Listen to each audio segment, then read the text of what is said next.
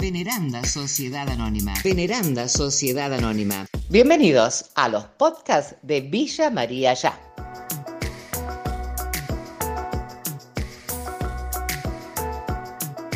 En el mes de la industria, Amarok y Taos, la confianza total de Veneranda en la industria nacional.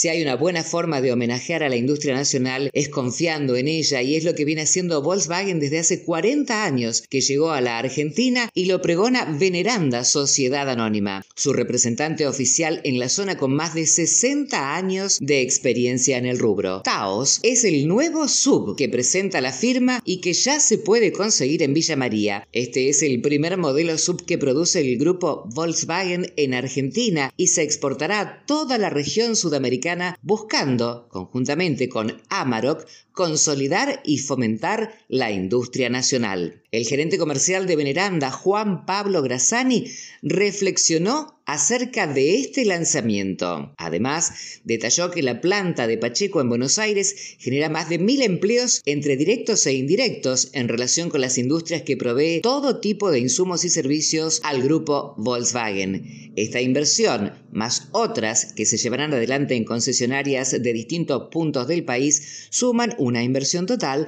de más de mil millones dólares. También Grassani afirmó que Amarok es el vehículo producido desde hace solo 10 años en la Argentina en un segmento donde el liderazgo estaba en manos de marcas muy arraigadas a la cultura argentina. Amarok comenzó a ganar terreno poco a poco, llegando a este 2021 a ser el primer año donde potencialmente puede culminar siendo la pickup número uno en ventas dentro de la provincia de Córdoba.